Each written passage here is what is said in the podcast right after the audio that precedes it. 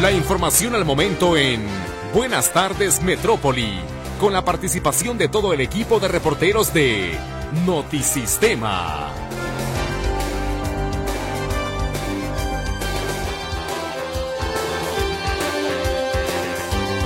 Muy buenas tardes, bienvenido a las noticias. A continuación, un adelanto de la información que tenemos preparada para usted.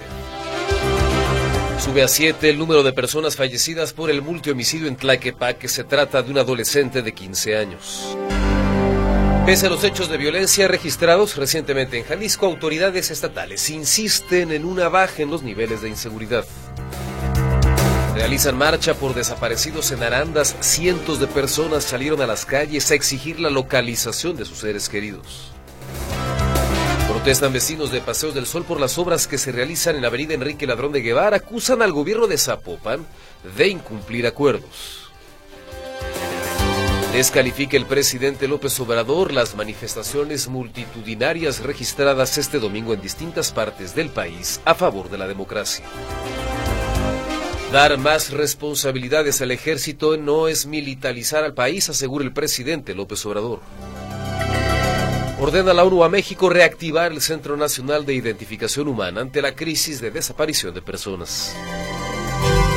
Con información en materia de meteorología le platico que un extenso sistema anticiclónico se está desarrollando y va a permanecer prácticamente estático sobre gran parte de México. Esto va a favorecer el tiempo estable con cielos mayormente despejados y temperaturas mínimas bajas, sobre todo en la mañana, en el centro, occidente, el altiplano y el norte del país. A medida que avance la semana, las temperaturas máximas aumentarán incluso superando los 35 grados Celsius en algunos puntos del centro y sur de México. En Jalisco, el día de hoy, cielo mayormente despejado con temperaturas muy bajas al amanecer. El área metropolitana de Guadalajara, bueno, evidentemente no es la excepción. Hoy arrancamos la semana con una temperatura de 9 grados. Se pronostica alcanzar una máxima de 25, un cielo mayormente despejado con temperaturas muy bajas, sobre todo al amanecer y templadas durante esta tarde. Hoy el sol se ocultará a las 18 horas con 54 minutos y por lo pronto la temperatura actual aquí en el área metropolitana de Guadalajara, de acuerdo con la estación meteorológica, es de 24 grados. ¿Qué tal? ¿Cómo le va? Me da muchísimo gusto darle la bienvenida a esta emisión de Buenas tardes Metrópoli a través del 1150 de amplitud modulada. Escucha usted Radio Metrópoli, la estación de las noticias. Ojalá que haya tenido usted la posibilidad de descansar este fin de semana y de arrancar con toda la pila y la mejor de las actitudes. Esta lunes 19 de febrero del 2024. Esta tarde trabajamos y lo hacemos con gusto para usted. Lulú Torres atendiendo su participación a través de las líneas telefónicas 33 38 13 15 15 y 33 38 13 14 21. Luis Durán está en los controles de audio. En este micrófono le saluda a su servidor Ricardo Camarena. Le invito a que nos acompañe en este espacio a partir de este momento y hasta las 2 de la tarde para conocer juntos la información más importante generada en lo que ha corrido ya de esta jornada.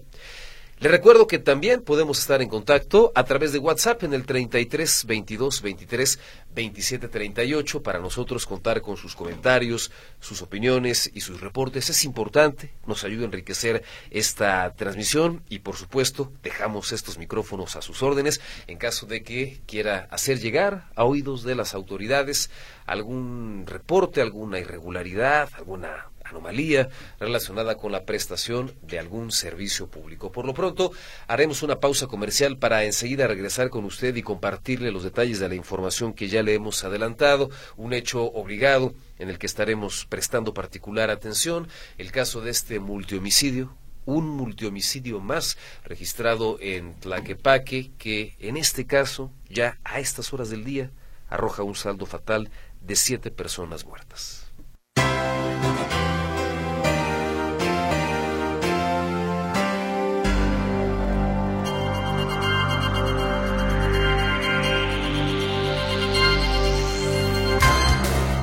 Vamos a los detalles de la información, vamos a los detalles relacionados con este hecho brutal de violencia registrado prácticamente en el arranque de este domingo en eh, Tlaquepaque, un multihomicidio, el asesinato de jóvenes, en su gran mayoría menores de edad.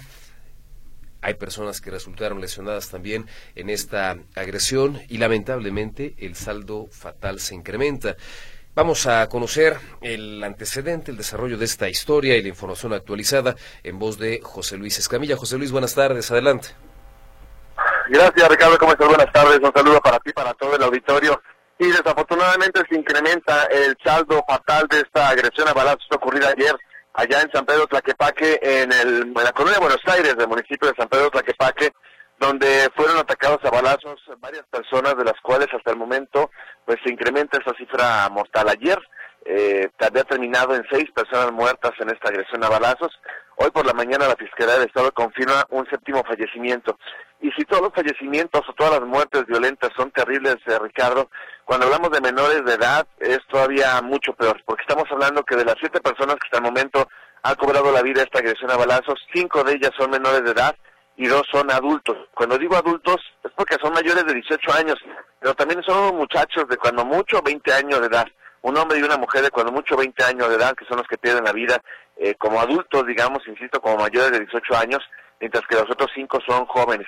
El que más recientemente pierde la vida es un muchacho de 15 años de edad, que desde ayer al momento de la agresión se encontraba delicado de salud, como aún se encuentra delicada de salud una mujer que también es menor de edad y que se encuentra en esta eh, en, este hospital debatiéndose entre la vida y la muerte.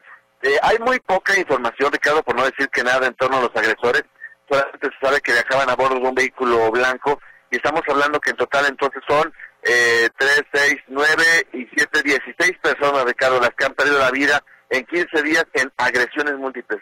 Eh, y cuando digo agresiones múltiples me refiero a que hay más de tres víctimas. Eh, hace eh, justamente un domingo, hace hace dos semanas, eh, se dieron dos, dos multihomicidios. Uno de tres personas en la colonia Vistas del 4 y otro eh, de tres personas en la colonia San Pedrito. Dos días después, es decir, apenas se van a costar dos semanas, eh, se da otra agresión a balazos que deja saldo de tres personas muertas, es decir, hasta ese momento iban nueve, y ahora con esas siete son dieciséis. Dieciséis personas muertas, Ricardo, en apenas cuatro eventos, todos en San Pedro Tlaquepaque, a pesar de, de, del ejército, de que lleguen más elementos de seguridad, de que pase lo que digan las autoridades que presumen, la realidad es que no hay resultados y siguen dándose esos multihomicidios que ahora, como te digo, le cuestan la vida a cinco menores de edad y a dos adultos. Eh, la persona que está eh, hospitalizada está, como te digo, grave de salud, no parecía estar en condiciones de poderle dar información a las autoridades sobre la forma en la que ocurre este multihomicidio, solamente de forma extraoficial se informó eran personas que viajaban a bordo de un vehículo en color eh, blanco, sin embargo no hay más datos sobre los, sobre los causantes o, o sobre el posible móvil de este atentado que como te digo deja siete personas muertas. Estos muchachos, ¿qué es lo que se sabe? Que estos muchachos eh, habían estado en una fiesta durante la noche del sábado, la madrugada del domingo, y que le avisan a sus familiares que se iban a quedar platicando, que se iban a quedar platicando en la esquina donde ocurre justamente esta, esta agresión a balazos. Inicialmente se había dicho que era una riña, eh, todo apunta que no, Ricardo, porque las víctimas estaban sentadas en el piso, eh, los cuerpos quedan en el piso, eh, uno junto a otro, de menos cuatro quedan juntos. Aparente, había una cobija por ahí, aparentemente pues ya eran cinco y media, seis de la mañana, seguramente estaba haciendo frío, aparentemente estaban todos acurrucados en la banqueta cuando llegan los ocupantes de este vehículo blanco y le disparan a quemarropa para quitarles la vida. Fueron localizados casquillos de dos armas diferentes y que fueron cuando menos dos los sicarios que disparan en contra de este grupo que pierde la vida ahí en esta agresión en la colonia de Buenos Aires de San Pedro de Tlaquepaque. Mi reporte, Ricardo, buenas tardes. Una colonia y un sitio, mi estimado José Luis, que por sus características no sé si haya o no cámaras de videovigilancia que pudieran ayudar pues a arrojar mayores datos respecto a estos hechos. ¿Sabes qué es lo que pasa, Ricardo? Que esta zona de la, del Cerro del Cuatro son calles muy empinadas, son calles muy irregulares. No en todas hay cámaras, en esta particularmente, en particular las cámaras más cercanas están a un par de cuadras de distancia pero aquí porque fue la colonia Cerro del Cuatro, o la colonia Buenos Aires en el Cerro del Cuatro, todo Tlaquepaque está convertido en un hecho violento. En esos momentos justamente se atiende un reporte de una persona lesionada a balazos en la calle República de Guatemala, ahí muy cerca del primer cuadro de San Pedro Tlaquepaque. Eh, yo me atrevería a decir que de los eh, 80 homicidios que se han dado en lo que va de febrero en la zona metropolitana, una parte importantísima son en San Pedro Tlaquepaque. Y ahora eh, lo mencionabas también, mi estado José Luis, pues eh, el hecho de que se haya reforzado la seguridad, incluso con un grupo importante de elementos del ejército que sí ya están en este momento ahí apostados en la zona, pero vaya, eh, para reforzar la vigilancia, para inhibir la comisión de delitos, bueno, esto evidentemente no ha pasado. Sí, por supuesto. Y fíjate que me llamaba mucho la atención, Ricardo, que ayer, luego de esta agresión a balazos, ciertamente estuvo presente el fiscal Joaquín Méndez Ruiz, algo que no es atípico, algo que no es extraño, pero sí me llamó la atención la presencia del general de la 15 Zona Militar, Cristóforo Martínez Parra. Eh, hacía mucho tiempo que yo no recuerdo que hubiera una presencia de un mando militar de este nivel, es decir, estamos hablando, es el titular de una zona militar y que hubiera ido a hacerse, frente, a hacerse presente en un evento de ese tipo, hace mucho que yo no lo recuerdo, y seguramente debe tener algún tipo de relación, Ricardo, con esta parte que, como bien dices, mandan y mandan y mandan elementos y las cosas siguen ocurriendo en, particularmente en San Pedro Tlaquepaque. Sí, parece que es más bien un asunto tal vez de carácter mediático, de reforzar eh, cierta percepción, pero eh, pues, la realidad cruda, crudísima, pues es esta que estamos viviendo. Sí, y no hay elementos que alcancen para cambiar la percepción de un, de un municipio donde de, un, de repente te matan a siete muchachos, es decir, poder matar a todo el ejército mexicano, a toda la Secretaría de Defensa Nacional, pero me parece que la percepción de inseguridad ni remotamente va a mejorar cuando te matan a siete muchachos que están en la flor de su juventud, ¿no? Indiscutiblemente. Y es cuando eh, de pronto choca este discurso oficial, de, por ejemplo, el presidente que dice ya no hay masacres, ya no hay hechos eh, así de, de, crudos, de sangrientos, cuando, bueno, evidentemente, bueno, Tlaquepaque trae una racha brutal. Y que estamos hablando, Ricardo, de jovencitos. Es decir, aquí en este caso no hay justificación que valga. Estamos hablando de jovencitos de 13 años, el más chico. No hay justificación que valga para por qué hay alguien que le quiera quitar la vida a un niño de 13 años, porque a los 13 años sigue siendo niño. Eh, y si nos vamos a cuestiones, eh, vamos, políticas, que en este caso nada tendría que ver lo político. Aquí es un hecho de inseguridad. Pero si nos vamos a cuestiones políticas, estos pequeños de 13, 14 años, pues ya, eh, eh, ¿cómo, ¿cómo explicar esto? La administración actual federal, y digo, y hago alusión a la, a la federal porque es un delito del fuero federal que seguramente está relacionado con eh, narcomenudeo y demás, eh, eso, esos niños hace cinco años, cuando comenzaba el gobierno actual, la actual administración, tenían siete, ocho años de edad, es decir, todavía niños y crecieron con un, con un ambiente que ni el gobierno del estado, ni el municipio, ni la federación han podido erradicar. Es decir, estos niños se les adeuda desde hace mucho tiempo al punto que hoy a los tres años son asesinados. Sí, nacieron en un clima terrible de, violencia en términos generalizados en el país y nada se pudo hacer con el paso, por lo menos, de las actuales administraciones. Así es, e, insistir, eh, hace mucho énfasis. No, esto no se tiene que politizar, tiene que, es un asunto de seguridad pero son los políticos justamente los que pareciera que quieren politizar esta clase de cosas. Así es, José Luis, muchas gracias por la información. Nos mantenemos al pendiente, particularmente pues eh, del estado de salud de esta adolescente, prácticamente una niña que permanece lesionada y de las primeras eh, pues versiones que pudieran ofrecer las autoridades respecto a qué fue lo que pasó.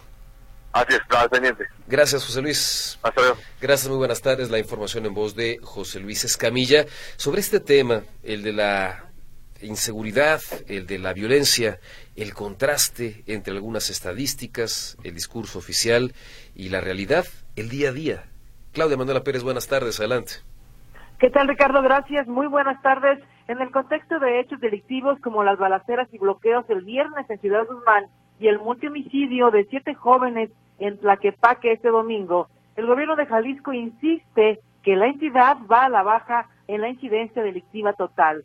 Destaca este lunes que la media nacional en homicidios dolosos se ubica en 122 por cada 100.000 habitantes y en Jalisco se registra 106. Asegura que Jalisco se ubica en el lugar 11 a nivel nacional, en el lugar 11 en homicidios dolosos de las 32 entidades del país, esto según cifras del Sistema Nacional de Seguridad Pública, dice el gobierno del Estado, que recaba, por, por cierto, información que envían los propios gobiernos estatales. Entonces, en el contexto de todo lo que está pasando, el gobierno del estado lanza este comunicado donde insiste que los homicidios dolosos van a la baja en el estado de Jalisco, Ricardo. Y también comentarte que hubo una marcha eh, de desaparecidos en, eh, en Arandas, Jalisco, se realizó este fin de semana, ayer domingo, a las 12 del día comenzó la marcha que reunió alrededor de 300 personas que partieron de la unidad deportiva Díaz Ordaz, ubicada en la cabecera municipal, hacia la plaza principal. En el evento se hizo pase de lista de 40 personas desaparecidas, vecinas de toda la zona. La marcha la encabezaron familiares del empresario Héctor Osvaldo García, quien en marzo próximo cumplirá un año desaparecido. Aunque fue privado de la libertad en Arandas, Jalisco, su perro, su mascota y su camioneta aparecieron en la zona metropolitana de Guadalajara y bueno, las investigaciones no avanzan por parte de la Fiscalía del Estado. Mi reporte, Ricardo.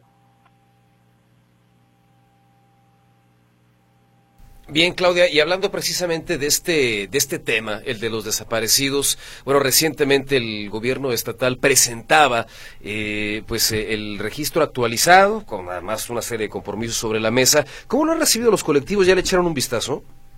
Sí, efectivamente, fíjate que hoy platiqué con el investigador de la Universidad de Guadalajara, Víctor Manuel González Romero, quien por cierto también fue rector, es una persona muy seria que da seguimiento a la incidencia delictiva y al tema de desaparición en Jalisco y él ya lo analizó y comenta que el registro estatal de personas desaparecidas que publicó el viernes el gobierno de Jalisco presenta algunas deficiencias como el no estar homologado con el registro nacional, no tener actualizaciones de datos en tiempo real como lo contempla la, la ley, porque se señaló que este registro va a ser actualizado cada mes, cada día 10 de cada mes va a ser actualizado y no diariamente como debería ser. Y también presenta cédulas cuya información no coincide con las publicadas por la Comisión Estatal de Búsqueda. Así lo indica, lo comentamos, el investigador de la Universidad de Guadalajara, Víctor Manuel González Romero, quien le pone un 7 de calificación. Es que se tardaron mucho y nos ponen a disposición de los ciudadanos una herramienta muy inferior a la herramienta nacional. O sea, hubiera sido más fácil que simplemente alimentaran los datos en el registro nacional, que además es una obligación por ley, y el gobierno del Estado no lo ha hecho desde marzo del, 2022. Entonces, si nos alimentaran al registro nacional, podríamos consultar más cosas, podríamos analizar más cosas con este registro que acaban de publicar señala que a final de cuentas es mejor este registro que el CISOBI. Hay que recordar que anteriormente el gobierno del estado solamente contaba con el sistema de información sobre víctimas de desaparición, el CISOBI. Bueno, este registro por lo menos es un poco mejor que el CISOBI, pero faltan cosas por hacer. Lo que sí dice algunas de las bondades de este nuevo registro estatal de personas desaparecidas es que es amigable con los datos y también eh, permite a familiares de desaparecidos y colectivos actualizar los datos en las cédulas. Lo que tampoco se permite es revisar varias cédulas al mismo tiempo. Al ingresar solamente se permite analizar o revisar una cédula y nada más y no varias al mismo tiempo, entre otras deficiencias. Se espera que con el tiempo, apenas fue publicado el viernes pasado, se espera con el tiempo pueda irse mejorando este registro estatal de personas desaparecidas que se publica tres años después de su anuncio oficial. Después de tres años de retraso, por fin llega este registro estatal para personas de, personas desaparecidas. Imagínate nada más. Mi reporte, Ricardo. Muy buenas tardes. Gracias, Claudia. Buen día. Hasta luego. Gracias, Claudia Manuela Pérez. Una pausa, enseguida y más.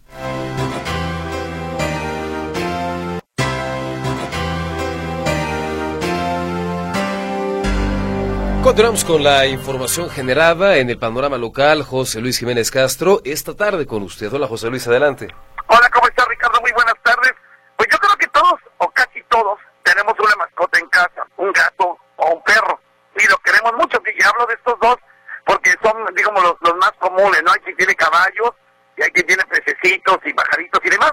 Pero cuando hablamos de animales domésticos, yo creo que el perro y el gato son de los que, pues, con, con mayor frecuencia los tenemos en el hogar. Bueno, nuestro amor por estos animalitos crece de tal manera que hay quien pretende asegurar a su mascota o ha asegurado a su mascota.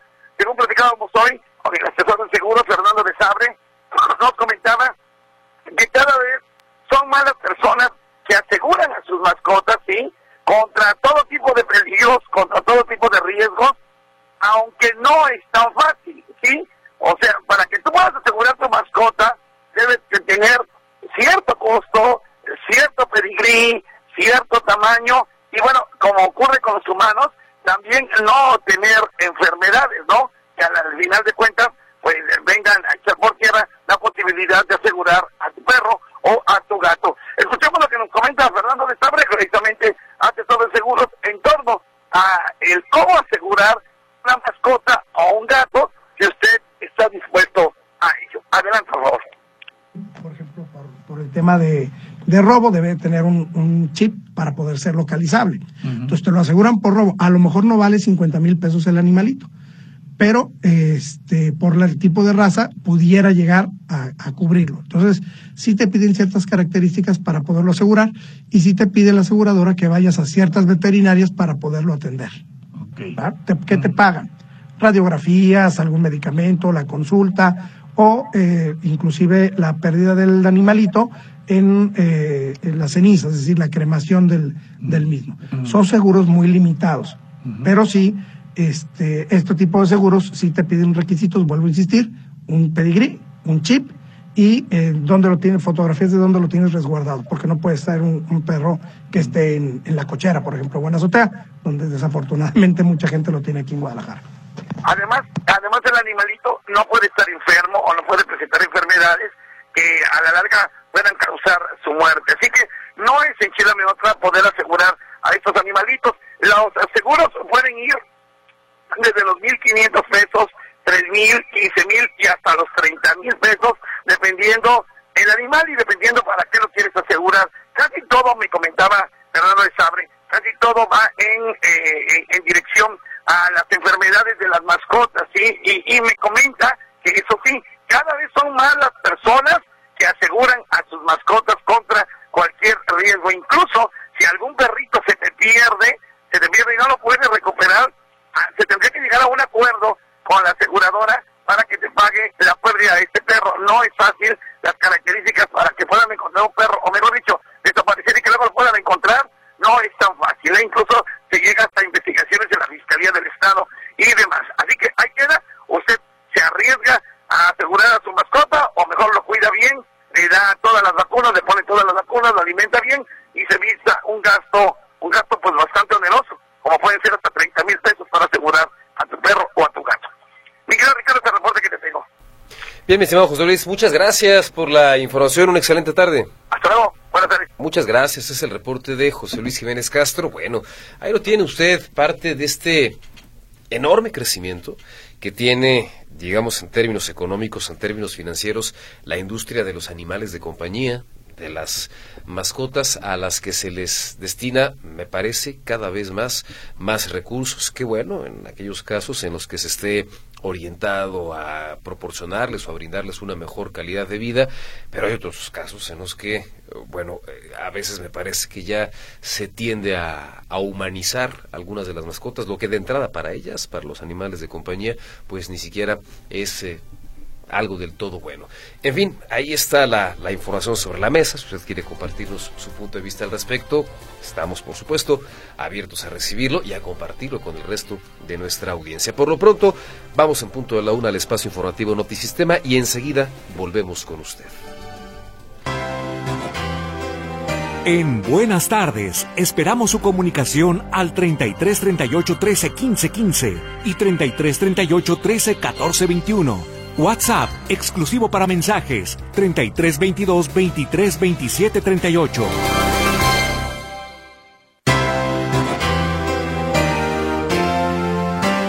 Continuamos en esta emisión de Buenas tardes Metrópoli. Muchas gracias por su compañía, por permanecer en esta frecuencia. Le invito a que juntos recordemos las noticias más importantes de las últimas horas. Sube a 7 el número de personas fallecidas por el multihomicidio en Tlaquepaque. Se trata de un adolescente de 15 años. Pese a los hechos de violencia registrados recientemente en Jalisco, autoridades estatales insisten en una baja en los niveles de inseguridad. Realizan marcha por desaparecidos en Aranda. Cientos de personas salieron a las calles a exigir la localización de sus seres queridos. Descalifica el presidente López Obrador las manifestaciones multitudinarias registradas este domingo en distintas partes del país a favor de la democracia. Dar más responsabilidades al ejército no es militarizar al país, asegura el presidente López Obrador. Ordena la Organización de las Naciones Unidas a México reactivar el Centro Nacional de Identificación Humana ante la crisis de desaparición de personas. La temperatura actual en el área metropolitana de Guadalajara, 25 grados Celsius. Vamos a la capital del país a escuchar el reporte de Arturo García Caudillo, las reacciones del presidente López Obrador luego de las movilizaciones registradas en distintas partes de México. Este domingo a favor de la democracia, en contra de algunas de las propuestas que está planteando en materia de reformas constitucionales el jefe del Ejecutivo Federal, manifestaciones multitudinarias, se contabilizaban por decenas de miles las personas que se sumaron pues a esta demanda. ¿Cómo lo recibe el presidente López Obrador? Ya se imaginará usted, Arturo, buenas tardes, adelante. ¿Qué tal, Ricardo? ¿Cómo están, amigos? Me da gusto saludarles. Pues el presidente Andrés Manuel López Obrador, que hoy anduvo de gira de trabajo por Puebla, ahí se llevó a cabo la reunión del Gabinete de Seguridad, después la conferencia mañanera y posteriormente eh, la conmemoración o la celebración del 111 aniversario de la creación de las Fuerzas Armadas y la inauguración de las nuevas instalaciones de la industria militar. El titular del Ejecutivo eh, reiteró lo que otras veces ha dicho respecto de este tipo de manifestaciones. Cada vez que alguien se manifiesta en su contra o cada vez que salen a las calles a marchar, eh, asegura que se trata de neoliberales o que se trata de conservadores, que es gente corrupta que ahora se viste demócrata. Eso fue justamente a lo que se refirió el día de hoy el presidente Andrés Manuel López Obrador. Vamos a escucharlo. Por eso también son las protestas, los enojos, como la manifestación de ayer, porque los que estaban antes, ya sea en el gobierno o ya sean los que se beneficiaban con la corrupción, están inconformes y quieren regresar. Y yo también quiero que regresen, pero lo que se robaron y eh, ahora se disfrazan de demócratas cuando ellos eran los más tenaces violadores de los derechos del pueblo. Dicen, vamos a defender nuestra democracia. ¿Cuál es? la democracia de ellos. La que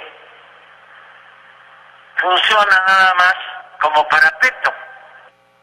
Y dice, pues él, eh, son los mismos que han minimizado al pueblo, que creen que la democracia se hace sin el pueblo y se lanzó en contra del único orador el día de ayer aquí en la Ciudad de México, en el Zócalo Capitalino, que fue el ex el ex consejero presidente del Instituto Nacional Electoral, Lorenzo Córdoba, a quien pues aseguró que había sido mandadero del expresidente mm, Enrique Peña Nieto, que le había dado incluso eh, la orden y así la, había aceptado de que otorgara la, el visto bueno para que se pudieran registrar candidatos que no contaban con todas las credenciales que se solicitaban, imagino que se refería a Margarita Zavala eh, y quizás incluso al Bronco, y entonces el presidente López Obrador, pues repito, eh, minimizó y sobajó de alguna manera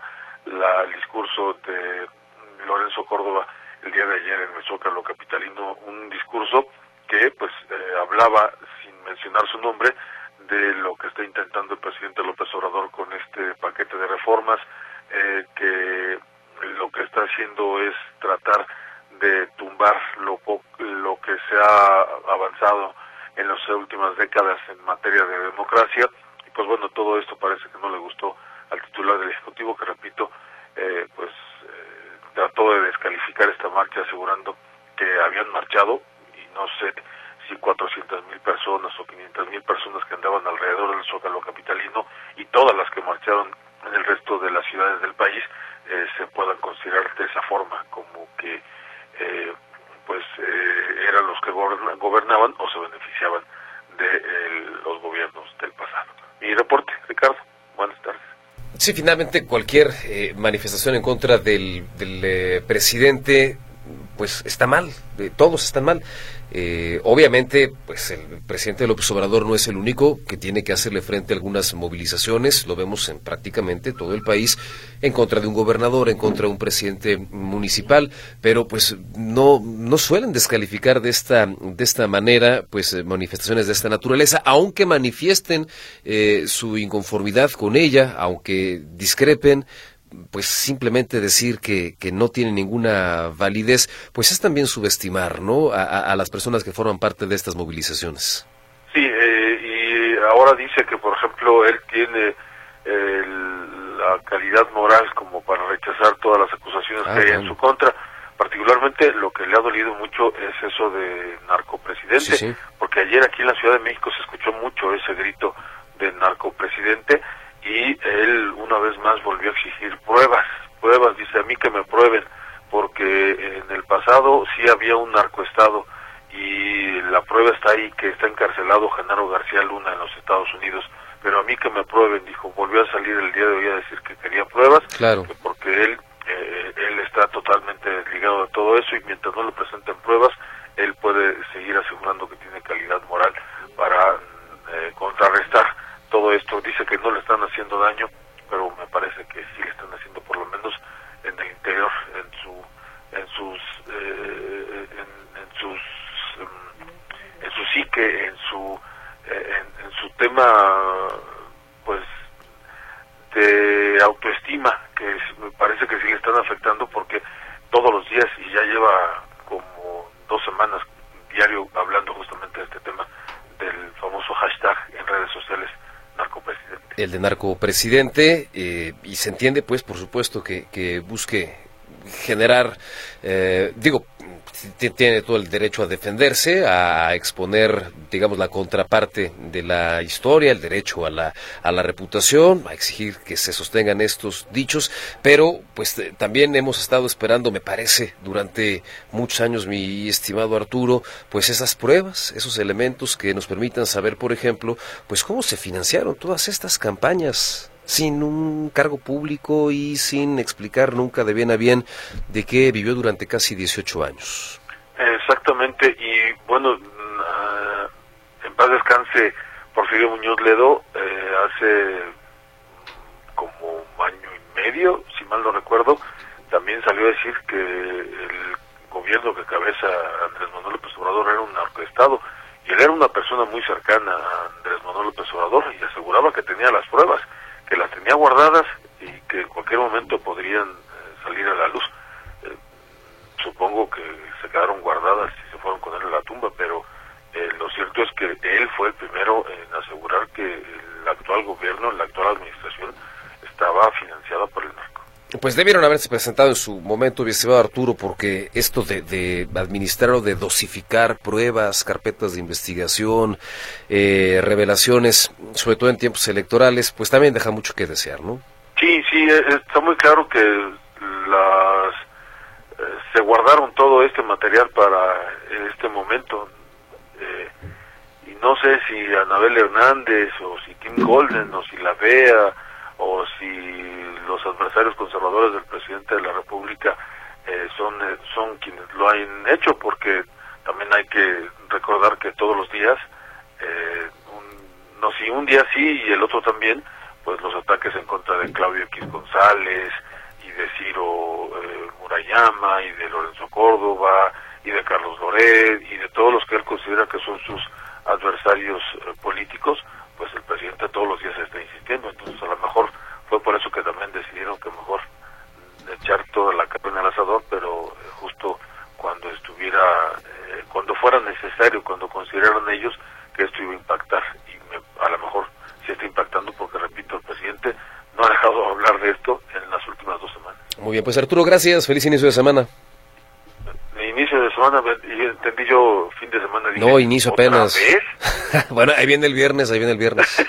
sí, pero bueno, pues, gracias. Feliz inicio de semana. Gracias, Arturo. Buen, Buen día, Arturo García Caudillo en la Ciudad de México. Por cierto, el presidente López Obrador afirmó que más que pensar en una militarización, el apoyo de las Fuerzas Armadas ha sido fundamental para lograr el desarrollo del país y la revolución de conciencias. Lo que dice el presidente López Obrador es que darle más facultades al ejército mexicano, dejarles otras encomiendas, algunas que históricamente habían sido completamente ajenas a las milicias, no es militarizar a México, sino apoyarse en las Fuerzas Armadas para hacerle frente a los retos del país. Hoy manifestó nuevamente su agradecimiento al ejército. Dice que en vez de militarizar a México, como lo sostienen opositores conservadores, lo que queda de manifiesto es que los soldados son pueblo uniformado, son trabajadores, son leales y también son patriotas. En otras cosas, un violento enfrentamiento en el municipio Miguel Alemán en Tamaulipas deja saldo de 12 personas muertas.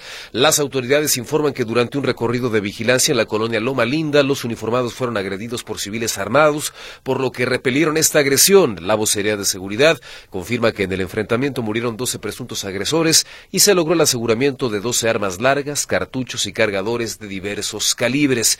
Y en otras cosas, el Comité contra la Desaparición Forzada de las Naciones Unidas instruyó al Estado mexicano a reactivar el Centro Nacional de Identificación Humana en una acción urgente emitida hace apenas algunos días. Esta medida, que fue impulsada por el colectivo Voz con Dignidad y Justicia México, requiere al Estado establecer de forma urgente una estrategia integral que incluya un plan de acción y un cronograma para la búsqueda inmediata de las personas desaparecidas. Exigen que este centro tenga los medios necesarios para conservar y analizar los restos humanos y las muestras genéticas tal como fue recomendado en las últimas observaciones finales de este comité.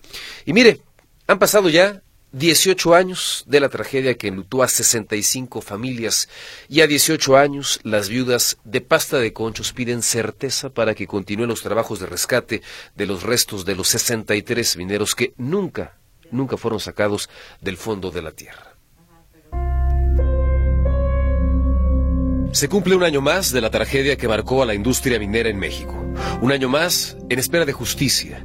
Un año más de promesas gubernamentales. Un año más sin poder despedirse de sus muertos porque sus muertos siguen atrapados.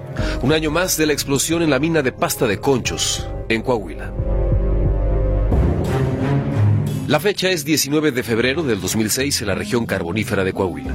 Ese día se registró una explosión en la mina de pasta de conchos, propiedad de Grupo México, propiedad de Germán Larrea, uno de los hombres más ricos del país. Explosión que dejó atrapados a 65 trabajadores a casi 500 metros de profundidad. Tomasita Martínez Almaguer es viuda de una de los mineros. Así recordaba ese día en una entrevista con Milenio. Se vino a trabajar y lo esperaba yo en la mañana para ir a, o sea, domingo, era domingo que íbamos a misa y veníamos y, almorzábamos y pues ya no, no llegó. Y me dice mi cuñado, porque él ya sabía, yo creo, y me dice, oye, ya llegó Rey. Le dije, no, todavía no, pero va a ir a Palagua mandado. Dijo, yo para allá. Y yo pongo el rayo, oigo las noticias, pero pues dije, no creo, o sea, yo nunca ni por la mente me pasó que era un accidente de, de esa magnitud. Cuando oigo de los que están atrapados y oigo el hombre de mi esposo, dije, ay, caray, pues entonces qué. Las investigaciones revelaron que el estallido habría sido producto de una alta concentración de gas metano. Cinco días más tarde, los 65 mineros fueron declarados muertos y las labores de rescate suspendidas. Un peritaje técnico afirmaba que no existía posibilidad alguna de que los trabajadores atrapados permanecieran con vida. La noticia fue devastadora como devastadora también fue la decisión que se tomó suspender las labores para la extracción de los mineros porque continuar con estas pondría en riesgo más vidas por las grandes concentraciones de gas que se presumía que aún permanecía atrapado en el sitio. Esta postura se sostuvo por años. Hasta hace poco, el entonces gobernador de Coahuila, Miguel Ángel Riquelme, insistía en ello. Yo declaré que bueno, que siempre estaré del lado de las familias, pero que no era viable el rescate de, de los mineros por más que todos quisiéramos apoyar esa iniciativa, no, no era viable. Una tragedia que se temía, un riesgo latente. Semanas antes del accidente ya se habían reportado algunas irregularidades en la operación de la mina. Ya se sabía que se registraba una alta concentración de gas metano y nadie hizo nada.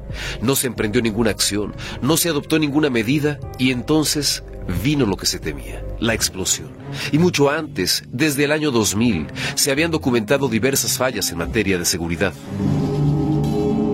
Meses más tarde, en junio, se logró el rescate del cuerpo de uno de los mineros. Era Felipe de Jesús Torres Reina. Al año siguiente, el primero de enero de 2007, fue extraído un segundo cadáver, el de José Manuel Peña Saucedo.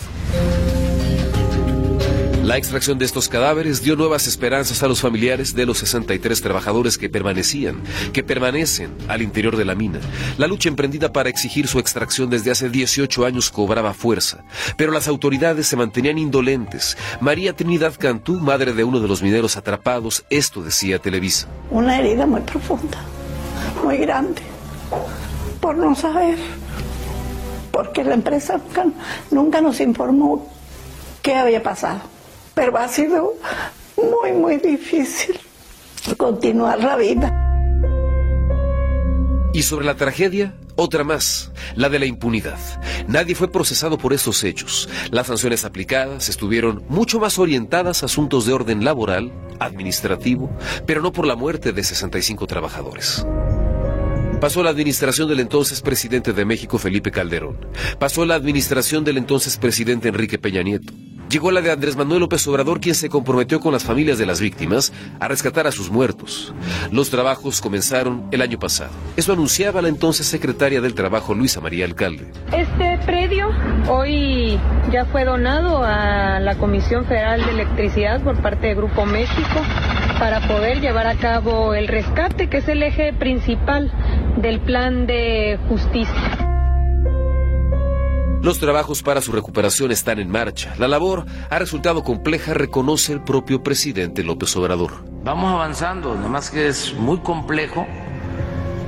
Se contrató una empresa, falló, tuvimos que este, buscar otra que está trabajando bien, de acuerdo a lo que me informan está el compromiso de extraer los cadáveres este año. En caso contrario, prometió garantizar una bolsa de dinero para que las labores continúen una vez terminado su sexenio. Sistema, Ricardo Camarena.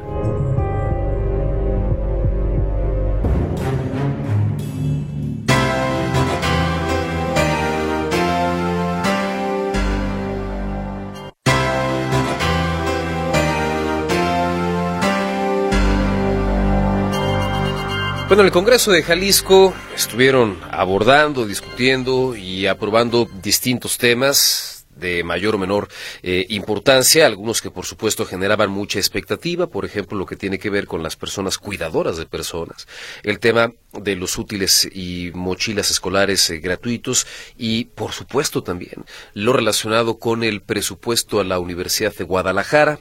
Hace algunos días el gobernador Enrique Alfaro Ramírez decía, voy a presentar una propuesta orientada a dar mayores certezas, mayores garantías para blindar sobre todo de intereses políticos, el presupuesto de la máxima casa de estudios.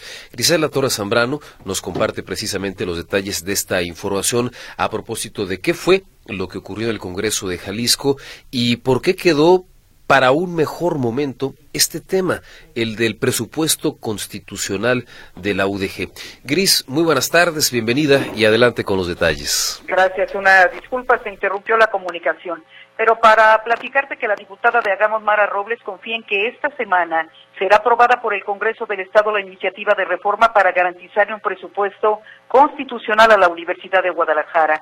Atribuye la carga de trabajo el que se pospusiera el aval de los legisladores. Escuchamos parte de la entrevista que esta mañana concedió a los micrófonos de Notisistema.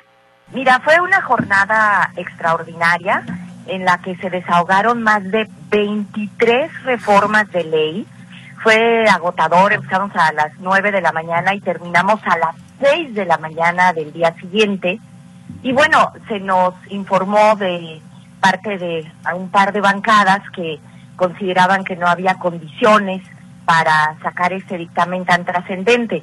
Nosotros desde luego que hubiéramos preferido que se aprobara de una vez porque tememos que empiece la desbandada de candidatos que van a otra campaña. Sin embargo, hay el compromiso político de que antes de que termine esta semana aprobaríamos la reforma constitucional y yo quiero creer que el interés general va a privar sobre el partidista. Se mencionaba que no hubo acuerdos o hubo incumplimiento de algunos acuerdos. ¿Qué exactamente se, eh, digamos, se acordó en torno al tema de este presupuesto constitucional para la Universidad de Guadalajara? Fíjate que esa es una especulación que no tiene razón de ser, porque ¿quién podría condicionar a quién? Es decir, la iniciativa la presenta nada menos que el Ejecutivo, acompañado del rector. Las bancadas que estuvimos acompañándolo ese día fuimos todos. Hicimos a un lado cualquier atisbo de conflicto, de resquemor. No he escuchado a un solo diputado o diputada que diga que está en contra. Y si en el Poder Ejecutivo también están a favor, pues entonces ¿quién podría condicionar a quién? Me parece que la especulación de que hay en esto razones partidistas electorales, pues también afortunada o desafortunadamente, como lo quieran ver, ya se acabó, en el sentido de que el rector anunció que él va a continuar al frente de la institución hasta el final de su periodo, cosa que me parece un acto de enorme responsabilidad, pero a lo que no estaba obligado, porque pues él como cualquier ciudadano tiene derechos políticos electorales, pero bueno, justo para no contribuir a enrarecer el clima político, él dijo, yo me quedo aquí hasta el último día. Entonces, no encuentro ninguna razón, ningún elemento para posponer esta decisión, porque además, si lo vemos desde el punto de vista más mezquino, pues entonces todo el mundo podrá presumir electoralmente que votó a favor de eso, pero si lo vemos en términos de responsabilidad, pues lo que estaríamos haciendo es garantizarle a miles de jóvenes la posibilidad de entrar a la universidad y que se acabe este esta presión, este jaloneo político que cada año hay con el presupuesto a la universidad. Sí, recuérdenos, por favor, diputada, eh, qué significa un presupuesto constitucional en términos reales para que la población pueda entender el beneficio para la Casa de Estudios. Significa que de ahora en adelante, por lo menos el 5% del presupuesto estatal se destinaría a la Universidad de Guadalajara. Es decir, que no habría una negociación anual por el mínimo del presupuesto. Y tu pregunta es muy importante porque lo pones en su justa dimensión. No es un privilegio para la UDG, es una posibilidad para la ciudadanía. O sea, la autonomía no es para hacer cada uno lo que le venga en gana, sino para garantizar justamente que la libertad de cátedra, la libertad de investigación, la libertad de autogobierno y la libertad presupuestal estén a beneficio de la ciudadanía y que si llega un gobierno de más derecha, entonces ahora no cambie la educación hacia allá, o que si llega un gobierno más radical de izquierda, la educación no cambie hacia allá. O sea, en realidad la autonomía es un derecho de la gente a decir, a ver, con la educación nomás no se meta. Bueno, pues ahí está la voz de la diputada de Agamos Mara Robles, quien considera que no existe ninguna razón para posponer la aprobación de la reforma para que la UDG cuente con este presupuesto constitucional. Ya estaremos viéndolo a lo largo de la semana, por lo pronto ya dice que será de alguna manera mero trámite y se aprobará antes del jueves. Es el reporte que tenemos. Ricardo, gracias y muy buenas tardes. Muchas gracias, Gris, por la información. Buenas tardes. Buenas tardes. Gracias, el reporte de Griselda Torres Zambrano. Damos vuelta a la página para platicar con usted acerca de un asunto del que ya hemos conversado y que se mantiene como una asignatura pendiente, el desarrollo de algunas obras allá en la zona de Paseos del Sol que han dado pie a algunas inconformidades por parte de vecinos. Se llegaron a reunir con las autoridades municipales, se establecieron algunos acuerdos, pero hoy sale nuevamente a las calles. ¿Por qué? ¿Qué salió mal? Héctor Escamilla, buenas tardes, adelante. ¿Qué tal, Ricardo? ¿Cómo estás? Buenas tardes, un gusto saludarte y también a los a, escuchas y bueno, mencionarte que el día de hoy vecinos de la colonia Paz del Sol, como bien dices, se manifestaron. Esto en la glorieta de Felipe, Felipe y Copérnico, también esta avenida llamada en este tramo Enrique Ladrón de Guevara. Y es que eh, pues acusan incumplimientos por parte del Ayuntamiento de Zapopan en la construcción de las obras, la ciclovía y, otro, y este, esta infraestructura que se está haciendo en esta vialidad.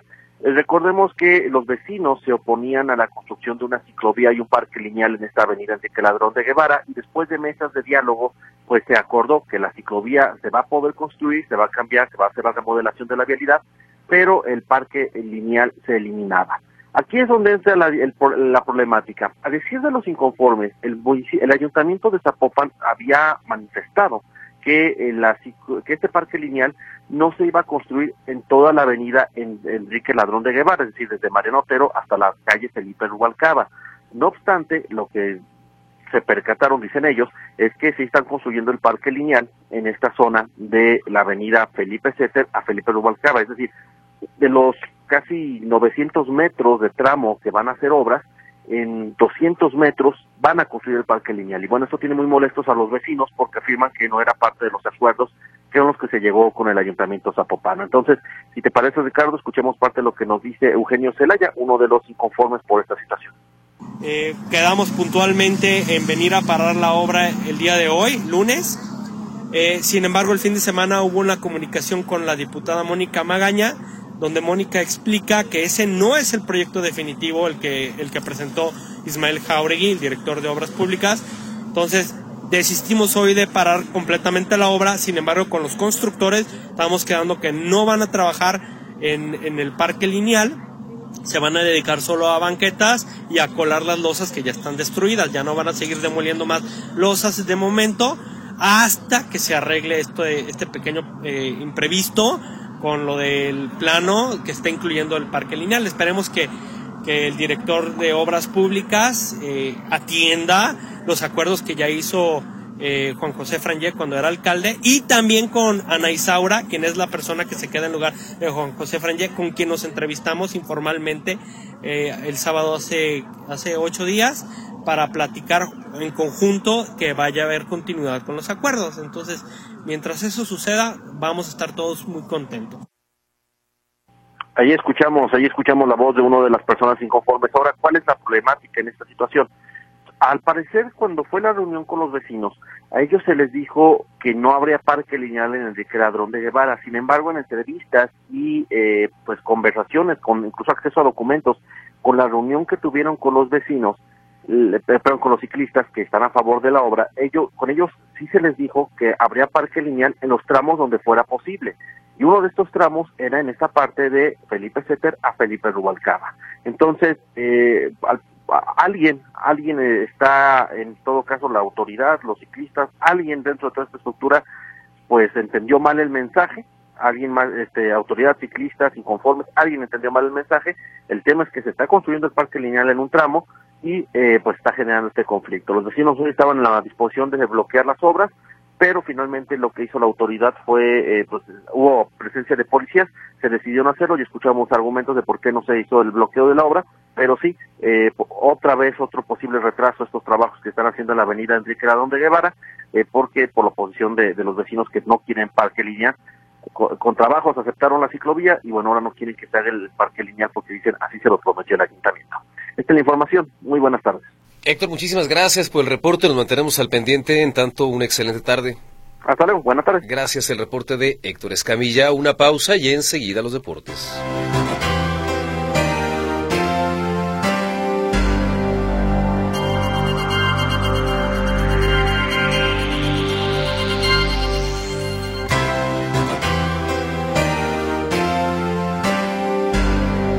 Vámonos a los deportes. Manuel Trujillo Soriano, esta tarde con usted. Bienvenido, Manuel. Gracias Ricardo, ¿qué tal? Muy buenas tardes. Pues eh, las carreras, el atletismo sigue en apogeo. El CODE Jalisco anuncia para el domingo 10 de marzo la carrera de la mujer en el municipio de Jocotepec con recorrido de 5 y 10 kilómetros, lo que será la primera etapa del serial Jalisco Corre en este 2024. Es la directora de Cultura Física del organismo, Lorena Maite Corona, quien da detalles acerca de esta carrera. La escuchamos. Nos vamos a permitir convocar a todas las y los corredores en categoría libre, ambas ramas, en 5 y 10 kilómetros. La salida y meta de la carrera del 10 de marzo en el municipio de Jocotepec será en el Malecón, ahí sería la salida y meta. Y en la Casa de la Cultura estaremos haciendo la entrega de paquetes, así como la Feria Reto previo precisamente a la carrera. Entonces esto para el próximo 10 de marzo. La segunda etapa de este serial será el 14 de abril en el municipio de Ameca con la temática del Día del Niño. Pero además el Comú de Tlaquepaque también anunció hoy la edición número 53 de la tradicional carrera de las Crucitas para el próximo 3 de mayo en la que se espera una participación de 2.000 corredores. Detalla el director del Comú de Tlaquepaque, Argel Robles Mayoral y también aquí lo escuchamos pues aprovechando las, las fiestas de la Santa Cruz, que aquí en Tlaquepaque duran 15 días, culminando el 3 de mayo, deciden hacer una carrera eh, que recorre esos cuatro puntos, Santa María, San Francisco, San Juan y Santo Santiago. Ya cada año ha ido creciendo. Actualmente es patrimonio cultural intangible del municipio y garantiza la, la trascendencia y la, el legado que, que permanezca en, esta, en estas ediciones. La premiación a repartir en esta carrera de las crucitas será de 100 mil pesos. Y como le comentaba, pues que está en eh, apogeo, en auge el atletismo y es que este próximo fin de semana arranca la temporada de los medios maratones. Tendremos el medio maratón de Guadalajara especiales aquí en Radio Metrópoli a partir del jueves, donde se le darán más detalles acerca de la carrera. Es el primer 21K, el primer medio maratón de la temporada en la zona metropolitana de Guadalajara. Prácticamente hay programadas carreras para todos los fines de semana en la capital jalisciense. La Federación Internacional de Automovilismo se mantiene al margen, pero sigue muy de cerca las investigaciones en torno a la demanda por comportamiento inadecuado del jefe de la escudería Red Bull. Indica que no hará ningún comentario hasta que concluya eh, esta investigación y conocer los resultados de la misma. La FIA mantiene su compromiso de defender los más altos estándares de integridad, equidad e inclusión dentro del deporte, publicó el organismo al iniciar la semana en la que se van a realizar los tests de pretemporada de la Fórmula 1 de cara al Gran Premio de Bahrein. Los Nets de Brooklyn despidieron el día de hoy al entrenador Jack Bogue tras eh, culminar una decepcionante primera mitad de la temporada con una derrota de 50 puntos en Boston en su último partido previo a la pausa por el juego de las estrellas de la NBA. Un año después de darle una extensión de contrato, los Nets dieron un giro y anunciaron hoy que van a nombrar un técnico interino en las próximas horas. El presidente del Consejo Mundial de Boxeo, Mauricio Sulaimán, aseguró que el campeón mundial supermediano Saúl Canelo Álvarez deberá enfrentar a David Benavides durante este 2024 y cumplir así con un combate que la afición espera desde hace muchos meses. Aseguró que Benavides confirmaría su estatus de mandatorio, por lo que el Canelo estaría obligado a poner en juego su cinturón de campeón del organismo en las 168 libras. Ya deben de estar hablando, ya negociado, estamos dejando que negocien y veremos qué pasa para mayo. Después el Consejo puede intervenir, aseguró el titular del Consejo Mundial de Boxeo. En información de fútbol, reportan medios de España que el futbolista francés Kylian Mbappé ya habría firmado contrato con el Real Madrid por los próximos cinco años y se espera que el club merengue haga oficial el fichaje en las próximas horas. Mbappé ya ha firmado su contrato con el Real Madrid, apunta el diario español Marca, uno de los más reconocidos de toda España y con un fuerte vínculo madridista. El propio delantero le comunicó hace unos días al Paris Saint-Germain que no va a continuar en ese equipo y que no le presentaron ninguna oferta para renovación de contrato, así es que pues todo apunta a que finalmente, aunque esto se viene diciendo ya desde hace no meses, años, de que Kylian Mbappé estará jugando próximamente con el Real Madrid, pero pues estas son versiones periodísticas, vamos a ver que lo haga oficial el equipo merengue. Y el entrenador argentino Matías Almeida, ex técnico de las Chivas y actual timonel del AEK Atenas, fue reconocido como el mejor entrenador del año en la Superliga de Grecia. El año pasado, el pelado hizo historia con el AEK a lograr el doblete de la Liga y Copa que solo había conseguido en dos ocasiones, en 1939 y 1978. Esta temporada va por el bicampeonato, pues tiene al, equipo en el primer lugar de la tabla con 52 puntos, tras 15 victorias, 7 empates y solo una derrota. Los deportes que tenemos por el momento, muchas gracias y muy buenas tardes. Manuel, gracias, buenas tardes. Hasta luego. Gracias, Manuel Trujillo Soriano con los deportes. Al regreso de la pausa y más.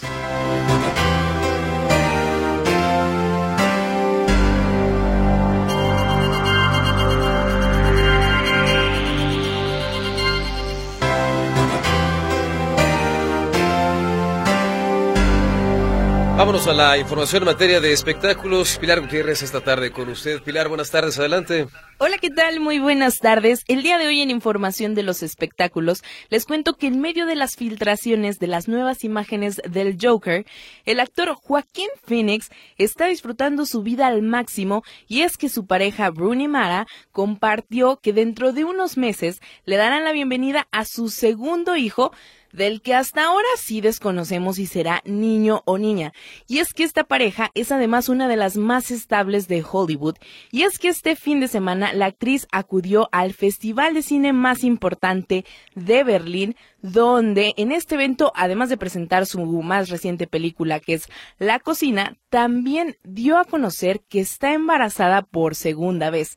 Esto en la alfombra roja del evento donde lució un vestido negro que sí tenía un gran escote, pero que lo que más llamaba la atención era su abultado vientre, quien además dejaba ver a todo el mundo que pues ya estaba presumiendo un nuevo embarazo. Y si bien hasta el momento Joaquín Phoenix no ha hablado al respecto de cuándo es que van a ser este niño y si justamente va a ser un niño o niña, pues en esta ocasión Rooney Mara pues confirma su embarazo que ya había rumores a pesar de que esta pareja pues trata de ser muy privada y que además en 2019 se hicieron famosos por comprometerse y en 2020 fue cuando le dieron la bienvenida a su primer hijo que además lleva por nombre River en honor al hermano de Joaquín Phoenix.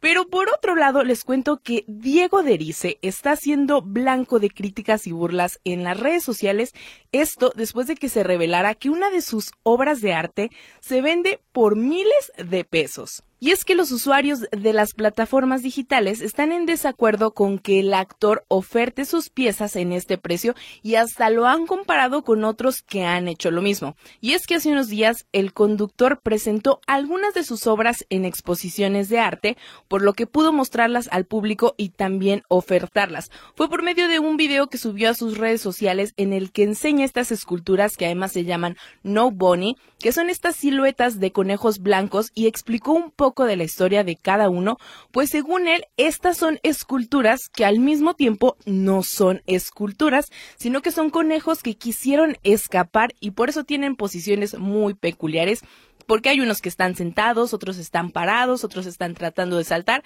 Hay diferentes esculturas de esto, pero en este video dio a conocer que estas tienen un costo de 25 mil pesos en su preventa. Sin embargo, este precio se va a elevar ya que serán presentados en la exposición en Nueva York y su costo podría llegar hasta los 40 mil pesos. Pero esto no es suficiente porque el actor dice que los dueños de las obras van a contar con una caja coleccionable que le va a entregar una promesa y va a estar certificada y sellada por él mismo. Y fue por esto que los fans y los usuarios de diferentes redes sociales lo criticaron e incluso se burlaron de él y lo compararon con Mar de Regil, que es la hija de Bárbara de Regil, que el año pasado intentó vender sus pinturas en miles de pesos a pesar de tampoco ser considerada una profesional. Pero ya veremos si estas obras de arte se venden y si incluso se le venden al valor original, que es este que llega casi a los 40 mil pesos. Pero hasta aquí el reporte de los espectáculos. Les deseo a todos una excelente tarde. Pilar, muchas gracias por la información. Una excelente tarde también para ti. Y tenemos algunos comentarios de parte de nuestros radioescuchas. El caso de Francisco González que pregunta qué hacer cuando te avientan a la cochera una fotoinfracción ya vencida. Pues me parece que en todo su derecho eh, presentar la queja correspondiente y tratar de impugnarla porque pues ya le arrebataron a usted el derecho legal que tiene de pedir el 50% de descuento, ¿no? Es un tema recurrente, es una falla en la distribución de las fotoinfracciones que conocemos, que se ha documentado y que no han podido solventar. Y el problema, por supuesto, Francisco, es que usted ya no tiene acceso a esto, pero creo que hay que pelearlo porque eh, finalmente pues no es no es su culpa el que no estén distribuyendo estas fotoinfracciones en tiempo y forma no eh, Mari Hernández nos comenta que hay una fuga de aguas no sé si negras o blanca o, o, valla potable en Avenida San Mateo y Puente Chico en Parques de Tesistán de cualquier manera pues lo consignamos y como sea pues le corresponde al CIAPA así que Repito, una fuga ahí en Avenida San Mateo y Puente Chico en Parques de Tesistán. Muchas gracias. A través de WhatsApp también tenemos algunos comentarios, eh, opiniones respecto al tema de la seguridad, opiniones sobre la marcha eh, a favor de la democracia, otras tantas relacionadas con el multihomicidio registrado en Tlaquepaque. Eh, comienzo con el mensaje de don Jesús Rojas, quien dice, le duelen al presidente López Obrador las marchas a favor de la democracia y de la libertad, porque tiene otros planes para este país que no se lo vamos a permitir en las urnas. Es ridículo no permitir el izamiento de la bandera en el Zócalo como si no fuéramos todos mexicanos. Le va a costar cara a la 4T es lo que vaticina Jesús Rojas. Gracias por su participación. René Gutiérrez dice, sin criminalizar las víctimas, esto haciendo referencia al caso del multihomicidio en Tlaquepaque, pregunta o plantea lo siguiente, pensando fríamente, insisto, sin revictimizar porque nadie tendría por qué ser asesinado, niños en fiestas de toda la noche hasta el amanecer, ni para un adulto es conveniente agarrar la fiesta de esa manera, comenta René Gutiérrez a propósito pues de este hecho de violencia en el que fueron asesinados seis, siete jóvenes ahora, porque la cifra letal se ha incrementado. Eh, dos de estos jóvenes mayores de edad, que rondarían los 20 años, siguen siendo muy, muy chavos, pero la mayoría de las víctimas entre los 13, 14 y 15 años. Y pregunta en este caso, René Gutiérrez, ¿qué estaban haciendo en las calles? La señora Ramírez dice, si son niños o adolescentes los asesinados, pero a esa edad no deben andar fiesta a medianoche y mucho menos que estén platicando en la calle en la madrugada, en una colonia tan peligrosa. La culpa, dice la señora Ramírez, es de los papás por ser tan permisivos. Ahí está otra opinión insisto, pues sin ningún afán de revictimizar, porque independientemente de si se está o no en la calle a deshoras, nadie tiene por qué ser asesinado. Habrá situaciones que indiscutiblemente nos coloquen en una mayor posición de riesgo, sí, pero nadie tendría que ser ni asesinado, ni asaltado, ni violentado de ninguna manera. Esa es, esa es la realidad. Sabidos de cierto, que en este país las cosas no funcionan así. Eh, por otro lado, Diego Ponce dice, ya basta de que todo lo quieran politizar, medir la violencia, ya sea masacres, una o los que sean, que se pongan a actuar los tres niveles de gobierno y la sociedad. Eh, también tendría que analizar lo relacionado con el tejido social, porque ya no es tejido, es destejido. No buscar culpables, mejor actuar, pero parece que nos interesa el pueblo, lo que comenta Diego Ponce, de acuerdo, un asunto al que tienen que entrar las autoridades de los tres niveles, pero también mucho de lo que nos pasa y nos deja de pasar como sociedad tiene que ver precisamente con nosotros como la sociedad. No hay gobierno que alcance para resolver y entrarle a todos los problemas del país y también tenemos que poner de nuestra parte. Marcela Jauregui nos eh, platica a propósito de esta movilización a favor de la democracia que fue ella fue a la, a, la, a la, movilización y aclara, yo no soy ni hipócrita, ni corrupta, ni estoy enojada, ni como el presidente López Obrador, ni como Claudia Sheinbaum. y tampoco soy fifí, tampoco pertenezco a las élites del país. Repruebo el mandato sus besos y abrazos a la delincuencia, los ataques a los ministros, al INE, todos éramos ciudadanos que reprobamos el gobierno de López Obrador, comenta Marcela Jauregui a propósito de esta manifestación y a propósito también de lo que decía hoy el presidente López Obrador, descalificando la legitimidad de esta expresión. Alfredo Martínez dice la reacción tóxica de la 4T a la manifestación de ayer muestra lo que sabemos desde hace mucho. La 4T no quiere elecciones libres, ni el INE, ni nada. Que se haga solo la voluntad del Santísimo que conste en actas, dice Alfredo Martínez. Gracias, gracias a Guillermo Cervantes, dice el gobierno federal actúa, no es perfecto, pero es mejor que los gobiernos del PRI y del PAN, y por el momento es suficiente. Obviamente hay que exigir cada vez más, y para ello se necesita continuidad. Un saludo y feliz fin de semana. Muchísimas gracias, don Guillermo, por compartirnos también su opinión. Eh, gracias también a Carla Fernández, quiere saber si hoy habrá Festival G de Luz. Sí, habrá, porque, bueno, en principio terminaba el día de ayer, pero acuérdese que el viernes no hubo lo aventaron un día, así que hoy tendría que estar terminado este festival relacionado con los festejos de eh, Guadalajara. Ezequiel Ortiz dice, buenas tardes, pregunta abierta, si hay democracia, hay marcha, si no hubiera democracia, ¿habría? Es la pregunta que deja sobre la mesa don Ezequiel Ortiz. Gracias por su comunicación. Sergio Segura también se comunica para decir estamos en el sexenio de la muerte y pensiones a adultos mayores. Muchas gracias también, don Sergio. Nos vamos. Gracias por habernos acompañado. Le invito a permanecer en esta frecuencia y le deseo que tenga una excelente tarde.